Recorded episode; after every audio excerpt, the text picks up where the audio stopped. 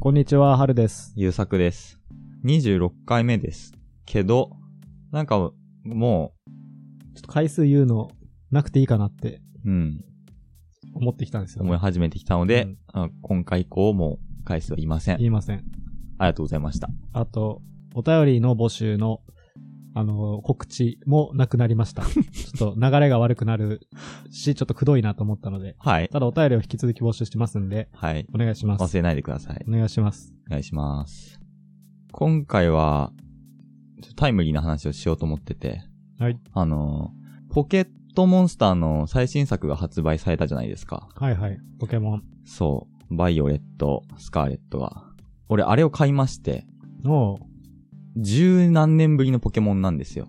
うーん。俺が最後にポケモンに触ったのは、あの、DS で出てた、ブラはッいはクいホワイト。えー、多分、中学あら3年生の時とかに出たんかな。ブラックホワイトまでやってたんだ。ブラックホワイトまでやって僕た。はだかプラチナまでだだったな。らその前が多分、プラチナなうんだんよ。ね。その一個前だね。そう。で、その次までやって、うーん。触なんなくなったんですようん。うんうん、で、、それは、俺が高専に入ってうん、量がゲーム禁止だったっていうのが一番でかいんだけど、うん。そもそもその、ハードがもう DS から 3DS になって、まあ、そこからアップデートしなかったから、もうそこから出てたポケモンには触れずに過ごしていたんですけど、うーん。じゃあなぜ今回最新作を買ったのか。で、俺は、任天堂スイッチを持ってなかったんですよ。あ、じゃあ、ポケモンをやるために、そうスイッチ買った。このポケモンを機に、私ハードまで購入して、おーやりたいと思った。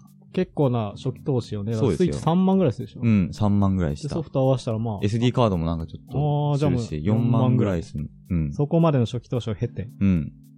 なんでそこまでしてやりたかったかっていうと、うん。あのポケモンの最新作が発売されますっていうニュースが出た時に、うん。と YouTube で動画が公開されて、うん。そこにいわゆる御三家っていう最初の、まあ、あのはいはい選べる3匹が映ったんですよ。うん。そこに出てきた炎タイプのホゲータうんっ。ていうポケモン。うん。それが、もうあまりに可愛くて、一目惚れしてしまったんですよ。えー。で、ホゲータっていうのはどんなポケモンかっていうと、まあ、見た目の話で言うと、うん。あの、天才バカボンのうん、バカボン、うん。バカボンパパじゃなくてバカボンの方、うん。うん。あいつの顔、その顔に手足が生えて、一頭身になったみたいな、すごい間の抜けた顔をしてるんですよね。うーん。で、それ見て、可愛すぎる。絶対に買わなくちゃって思ったんですよ。うん。で、名前も、ホゲータっていうすごい、バカみたいな名前じゃないですか。うん。うん。ほ、だから俺はその顔とホゲータっていう名前を見た瞬間に、あ、こいつは絶対、ホゲーって泣くんだなと思って、うん。もう可愛くて可愛くて仕方なくなっちゃったんですよ。うん。うん。その瞬間にもう俺の頭の中では、ホゲータと一緒に旅するうん。絵が浮かんできて、うん。もう水タイプのポケモン、あホゲータは炎タイプで、うん水タイプとは相性が悪いんですけど、うん。その相性の悪い水タイプを前にした俺が、行けホゲータって言ってホゲータを出すわけです。うん。で、ホゲータは、ホゲーって出てくる。で、うんバカだから何にも考えられない。タイプ相性とか何にも知らない。うん。で、俺はタイプ相性知ってるのに、あえて、その水、炎タイプについて水タイプに対して、うん。ホゲータ火の粉だって言って、うん炎の技を出させると。うん。で、ホゲータ一生懸命炎を出すんだけど、うん。水タイプは全然効果がないから、うん。まあピンピンしてると。うんで、それを見て、ホゲータが困惑した顔で、ほ、ホゲーと 言う、うん。言わせてーと思って、かき立てられとんな、そう想像力が。買ったんですよね。はいはい。でさ、俺のこの、さっきまでの話は全部妄想でしたけど、うん。まあ、ほぼほぼ合ってて、うん。なんか、初めて、ホゲータが出てくるムービーがあるんですけど、うん。そのムービーでホゲータが何してたかっていうと、庭を走り回って、うん。あの、木の実のなっている木を見つけますと。うん。で、その木の下に落ちていった木の実に、あの、炎を吹きかけますと。うん。そしたら炎が丸、あの、木の実が丸焦げになってしまって、うんあれみたいな顔で、きょとんとしてると。うん。アホだなアホでしアょ。ホ。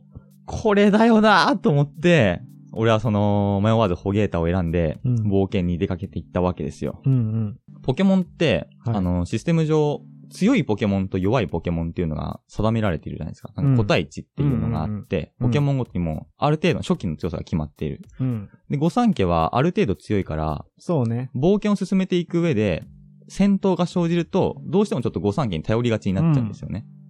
だから、レベルも御三家が中心に上がっていくと、うん最初に上がっていくと。そうね。そうねで、最後まで御三家を連れてくんだよね。そうそうそうそう。そうなんですよ。うん。で、あとポケモンで外せないシステム、進化があるじゃないですか。うん。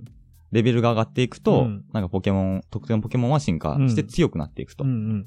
で、御三家は絶対に2回進化して、すごく強い姿になっていくと。うん。で、俺がネックだったのは、うん。このホゲータが進化していった時に、うん。その進化したホゲータの姿を愛せるのかっていうところなんですよ。あー。まあ、あるあるですね。俺はそのバカみたいな、なんか鼻水垂らして炎を吐いてるようなホゲータが好きなのであって、うん。この後進化してレベルアップした姿、うん絶対強くてかっこよくなっちゃうんですよ。うん。それを愛することはできるのか。これが非常に不安で、うん。ホホゲータのレベルが8に上がった時に、うん。その将来のことが不安すぎて、うん。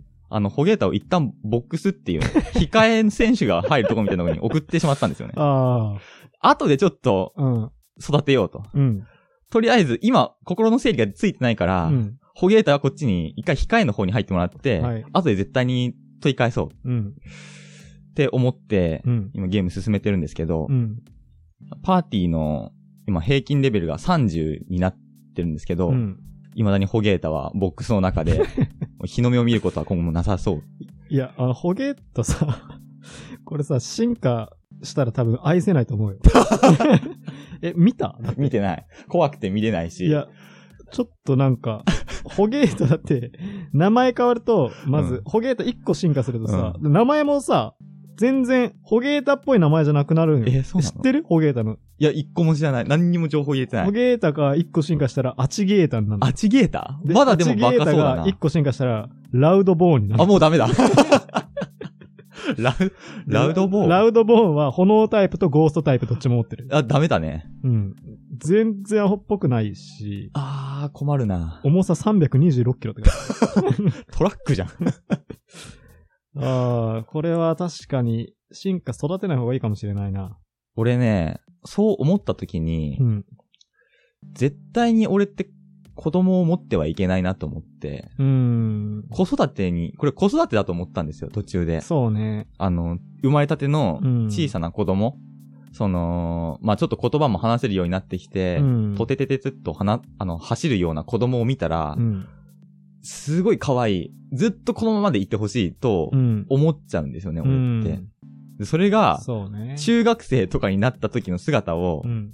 俺は想像して、絶対に愛せないんですよ。うん。だけど子供っていうか人間って、ポケモンと違ってボックスに預けられないじゃないですか。うん預けられない8歳のままボックスでうん、過ごすことはできないじゃないです虐か。待とかになっちゃう。。そうう、虐待とかそ俺そうなった時う。に、うん。絶対その、自分の願望の押し付けをしてしまうだろうから、子供に対して。うんもう大きくならないでくれ。これ以上賢くならないでくれ、うんみたいな。っていうことに気づかされてね、うん。本当にポポケモンって教育的なゲームだなって思いましたね。ケモンってだから、成長とか変化うんを。肯定しろっていうそうなんだ、ね。ゲームだよな。いや時代に即してんだよ。非常で、にしかも、個体値っていうものがあって、 その絶対に超えられない壁っていうのがちゃんとあるんだよ